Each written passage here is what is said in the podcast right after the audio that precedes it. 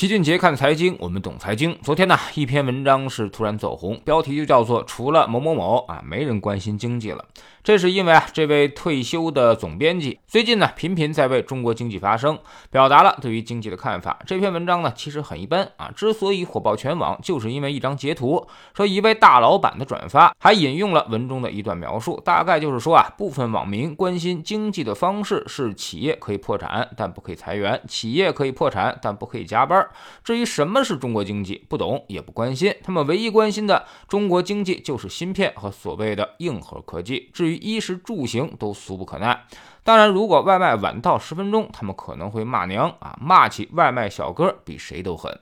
当时呢，老齐也看到了这段话，但是我的第一感觉就是这事儿他可能不真啊，因为这位大老板虽然整个朋友圈都是他的，但是他却几乎不发朋友圈，为人处事一向是低调的不行，所以突然来了这么一段吐槽，尽管是引用文章的内容，但是依然是十有八九是假的。他现在的身份地位其实完全犯不上做这种吐槽，所以大家应该不必当真。不过后来，那位退休的总编辑却真的站出来澄清了，说关心经济的岂止自己，不要给我戴高帽子，说自己就是一个普通的媒体人，也不想蹭这个流量，就想表达自己的正常看法。虽然老齐啊对这位总编辑之前也没啥好感，但是我们就事论事，他这次呢说的很对，关心经济的人很多，他只是其中一个而已。而且随着疫情这次反扑，很多人的切身利益已经受到了影响，所以关心经。经济的人已经是越来越多了。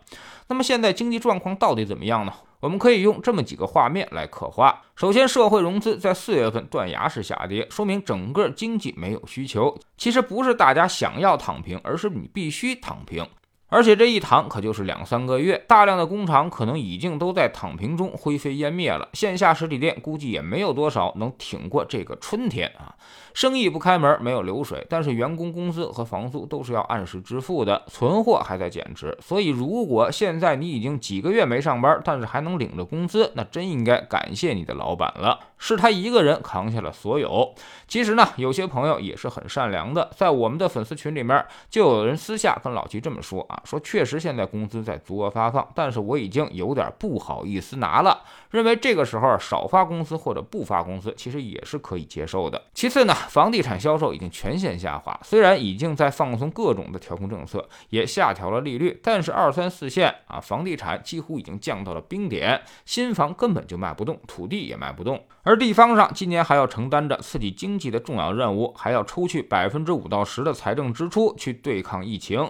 今年地方上也是十分困难，钱这个东西啊，它不可能是大风刮来的。经济不好，企业减收，所得税本身降低就很多，土地还卖不掉，花费还增加了。那现在这日子咋过呢？只能够借钱了呗。哎，专项债估计已经成为了必由之路，但是借的钱终究是要还的，而且还会产生不少的利息。有些小的地方、穷的地方，已经快连利息都还不上了。现在出现了很多公务员开支都没办法保证的事情，所以铁饭碗未来恐怕也会被裁员，这个就不要再意外了。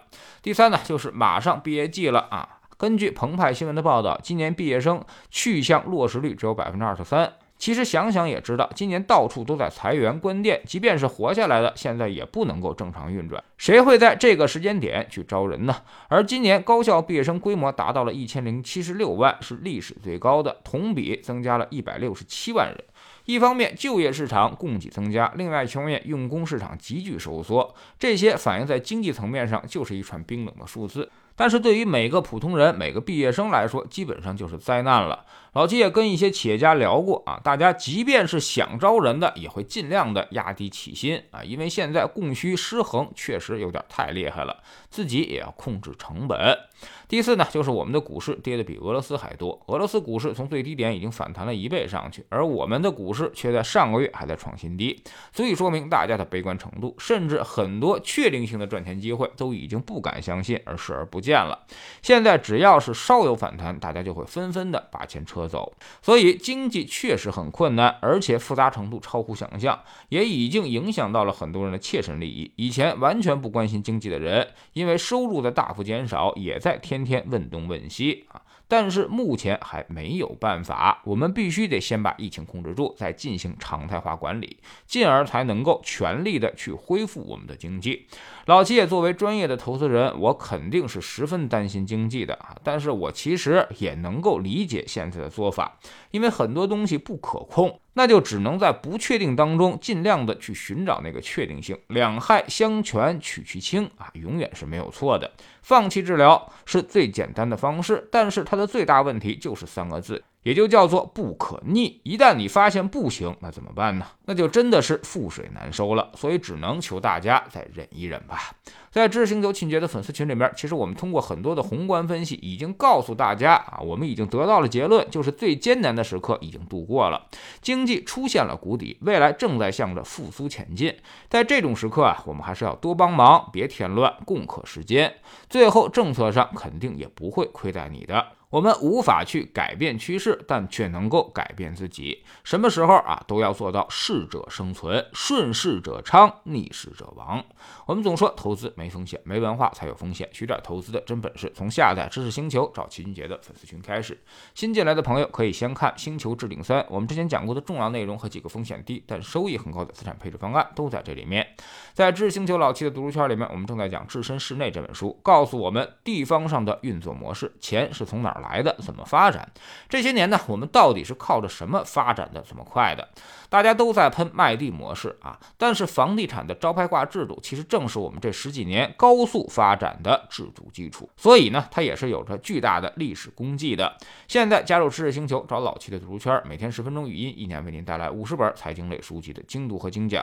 之前讲过的二百三十多本书，全都可以在星球读书圈置顶二找到快速链接，方便您的收听收看。苹果用户请到齐俊杰看财经同名公众号，扫描二维码加入。三天之内不满意，可以在星球 APP 右上角自己全额退款。欢迎过来体验一下，给自己一个改变人生的机会。